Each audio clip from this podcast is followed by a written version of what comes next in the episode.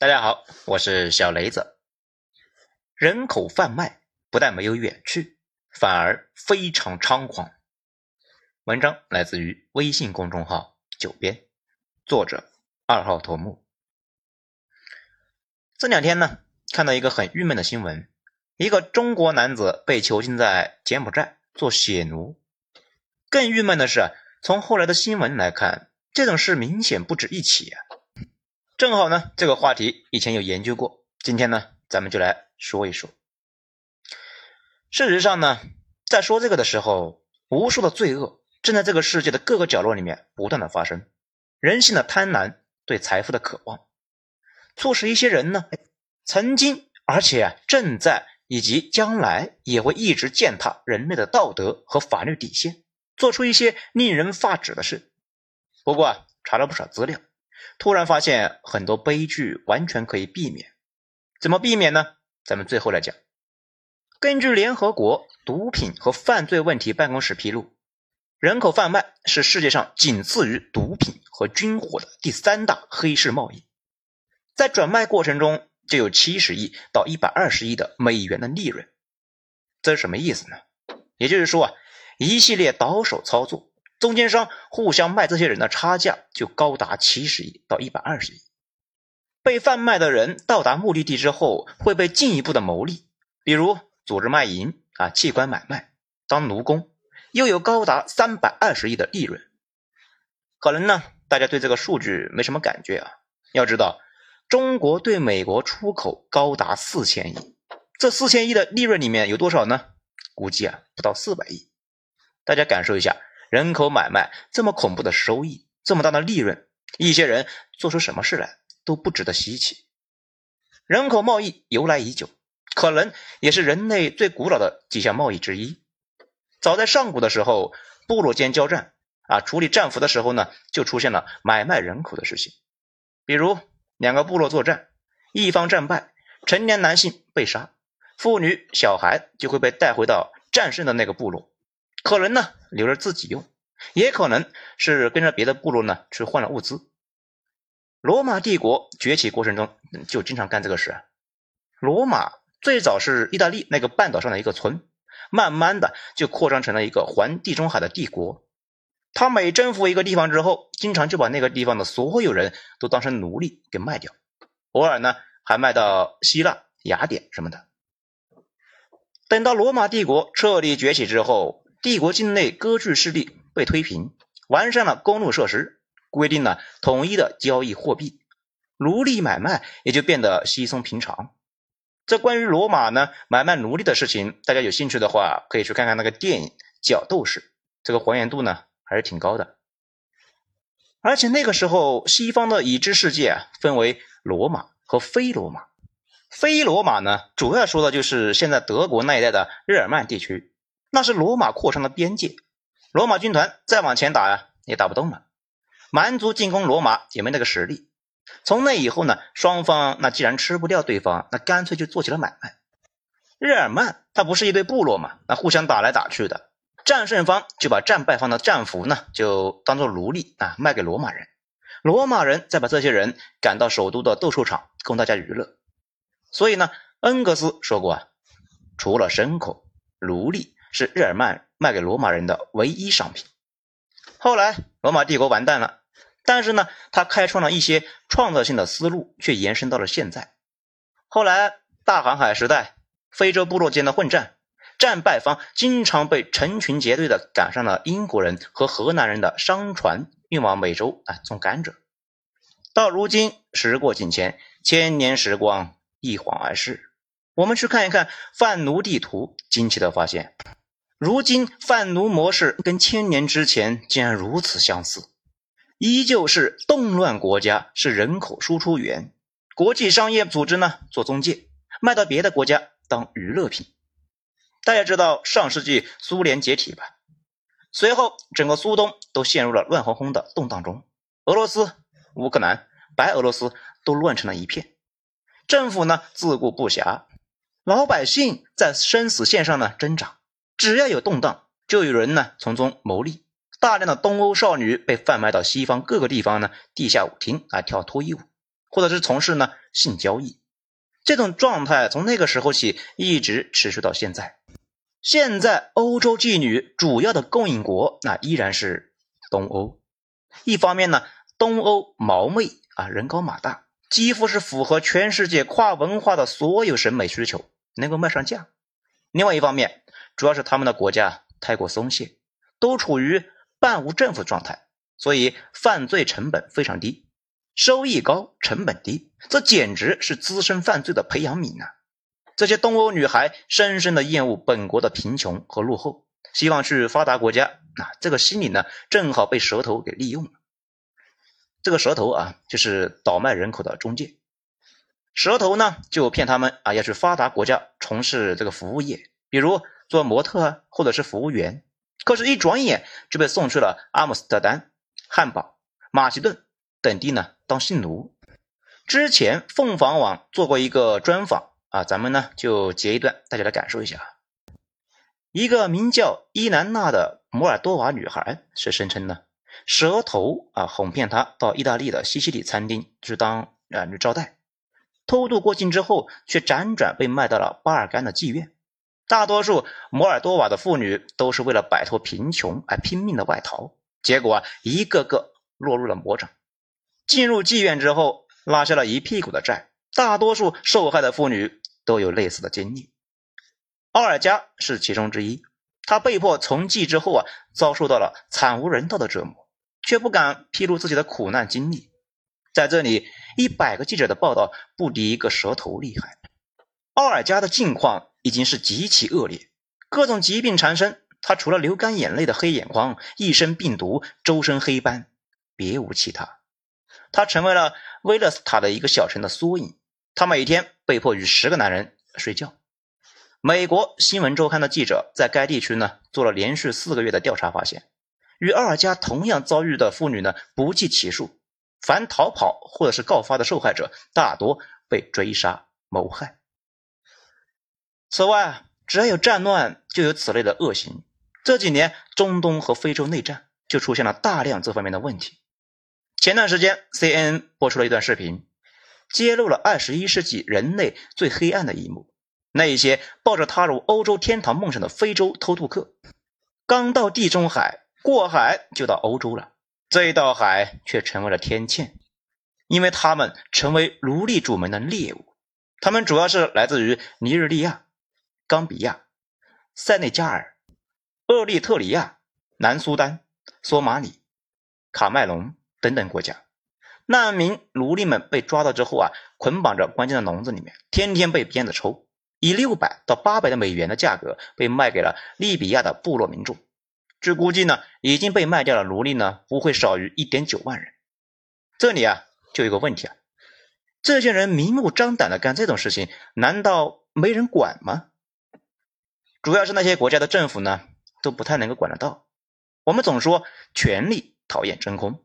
没有政府，就会有黑社会。黑社会会挑利润率高的事情来做，贩卖人口、军火、毒品什么的。类似这种情况的，还有那些不发达的国家老百姓，普遍呢向往发达国家的幸福生活，支付蛇头巨额的费用之后，蛇头把他们卖到世界各地做奴隶。毕竟你没法去大众点评上去查一下这个蛇头的信用好不好。如果跟了坏逼的蛇头啊，那就跟着倒了血霉呀。他们被随便卖到了什么地方啊？比如非洲南部的种可可，去中东当性奴，或者呢去美国地下打黑拳。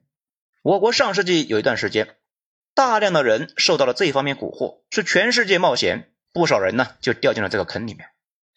整体而言，人口贩卖的是跟治安条件强挂钩，比如乱哄哄的东南亚地区，据说全世界三分之一的被贩卖人口在那里中转。然后卖到全世界。一方面呢，东南亚破事太多，警方也忙不过来；在另外一方面呢，警方忙不过来，导致破事就更多，犯罪成本非常低，进一步促成了治安环境恶化。东南亚的整体形势呢，就是大城市啊还好啊，边境地带啊基本上就是三不管的无政府区。举个例子，咱们说泰国，泰国这个国家有多不靠谱呢？大家知道缅甸的罗兴亚难民吧？这些人在缅甸遭受了迫害之后，跑到了泰国。那本以为啊逃脱升天，没想到呢，从一个坑里面掉进了另外一个坑。路透社的记者发现，这些难民被泰国的政府官员和海军一起卖给了人口贩卖组织，政府军方高层呢都参与这个事情。泰国陆军三星中将马纳斯就是其中的头目。曼谷刑事法院法官在裁决书中说道。马纳斯还犯下了同谋跨国有组织犯罪、网络和与他人合作协助贩卖人口。依靠这样的政府去打击犯罪，犯罪问题能够解决，那就有了鬼呀！这些人被卖到哪里呢？根据国际刑警说，大宗人口主要是卖往美国和欧洲，进入欧洲地下夜总会。而且呢，欧洲比较自由嘛，有钱大亨家里面可以养着。警方没有理由不能够随便去检查。前几天呢，还爆出来美国大亨在家养奴的事情。此外，还有一部分呢，连鬼都不知道卖哪去了。其实呢，可以去网上啊搜一下暗网性奴，就知道这也是一个蓬勃的业务。你在暗网上呢，就跟某宝上下单似的，让对方对性奴做任何事情。暗网的核心呢，就是无法溯源，所以。互相也不知道对方是谁，警方也不太有什么办法。这个去年的电影《删除好友二》这有类似的情节，内容稍微有点戏剧性，大家呢可以酌情观看。那是个恐怖片，不过不是太恐怖，大家有兴趣的话可以看一看，提高一点自我防范意识，永远都是好事。这以上呢，我们说的都是女性被奴役，国际人口贸易中男性也不少，包括我们上面提到的。在欧美打黑拳的，在南非种可可的，在南美种鸦片的，都在警察政府触及不到的地方。此外，重灾区还有东南亚的渔业奴工，也就是呢，把大量的人弄到一个岛上去，在叫天天不应，叫地地不灵，在岛上工作到死。刚才说了，东南亚普遍呢腐败到了极点，一方面啊管不过来。另外一方面呢，政府官员可能是参与分赃的，管啥管呢？这类的新闻你一搜，那就到处都是。咱们随便呢来说几段英国啊，就是《卫报》的一个报道，这里面啊是这么说的：敏登啊，就是一个奴工，付钱给蛇头，从缅甸偷渡到泰国，此后他被卖给一个泰国渔船的船长，从此呢有家难回，每天在公海上工作二十个小时。吃的只有一碟小米饭，常常挨打，因为试图逃跑被拔掉了满口牙齿。这位蛇头说啊，过去五年，他帮数千名奴工偷渡到泰国，同警方结成了合作伙伴的关系。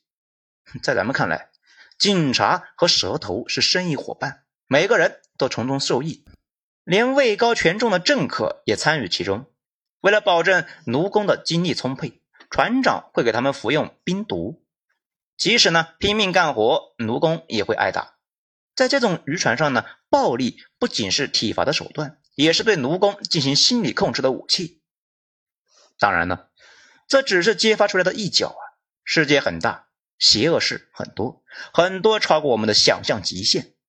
国际人口贸易中还有个大头，也就是啊器官买卖。这个内容呢有点压抑啊。为了防止引起大家的不适呢，咱们就不细说了。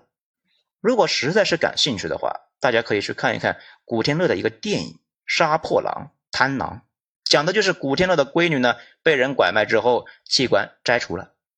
现在泰国、印度这些国家器官黑市呢就是一个大产业，而且啊有完整的产业链。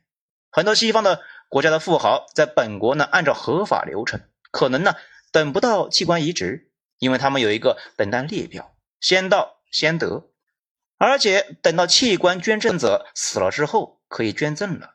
问题是不一定配型呢。但是到了泰国这些国家，有足够大的地下黑市，而且有足够多的愿意做这些手术的医生，也能够从黑市买到必要的医疗器械，从而满足不同人群的各种需求，随时供应各种型号的器官，只要愿意花钱。基本上呢，可以做到几天之内就解决。我们上面提到那个二零一七年泰国人口贩卖的案子呢，那就有此类的事情发生。人口贩卖的事呢，咱们就说差不多了。接下来呢，讲一下如何防止悲剧发生。TED 之前就专门讲过这个事情。国际刑警组织呢就分析过他们接手的案子，百分之九十以上的被贩卖人口案件呢，都和一件事情相关：受害人太容易相信不认识的人。大规模控制人口往往跟蛇头有关。在战乱或者是贫困地区，有人说啊，要是要带大家脱离苦海，大家呢以为他是摩西，没想到啊，他把大家带到了火坑里面。这种情况我们往往不涉及，毕竟呢，已经从那个坑里面出来了。现在网上有些人那是唯恐天下不乱，这种人呢，大家碰到了一定要送他一句 C N M。其次，你在陌生的地方，那比如旅游的地方，心情愉悦，觉得当地的风土人情非常让你舒适啊，突然形象好的小哥哥呢、小姐姐跟你打招呼，先找你啊办点很容易的事情，然后请你吃个饭，然后就不知道哪去了。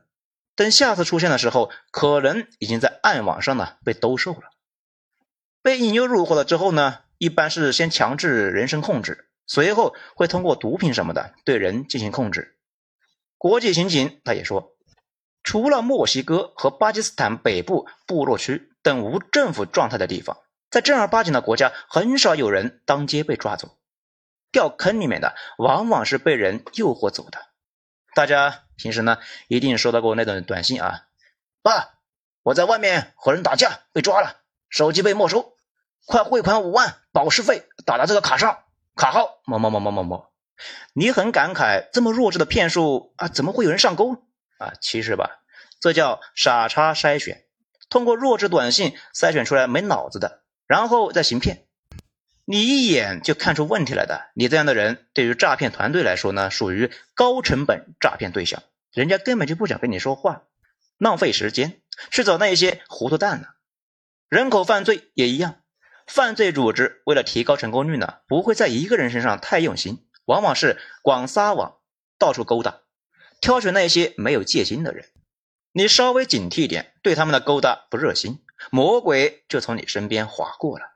对于陌生人的邀请，陌生人递过来的饮料，莫名的殷勤，一定要保持百分之百的警惕。一念之间就是人鬼之分。中国人普遍对这种事情非常警惕，但是到了发达国家，往往就容易放松警惕，觉得那种地方民风淳朴。其实吧，法国巴黎一直都是发达国家里面拐骗之都，套路呢就是咱们上面说的那些。漂亮小哥哥小姐姐主动搭讪，某些小伙伴呢就跟傻包子似的就被控制住了。而且呢，这几年国内也发生了一些不好的案例，大家还是提高警惕吧。尽管我国相对而言在全世界范围之内治安都算是特别好的国家，但是总有一些光照不到的地方，罪恶在那里发芽。无论如何，还是要提高警惕。好，以上。今天就说这些。如果大家觉得说的不错的话呢，请动动小手指给本专辑点一个五星评价，谢谢。我是小雷子，精彩咱们下章接着继续。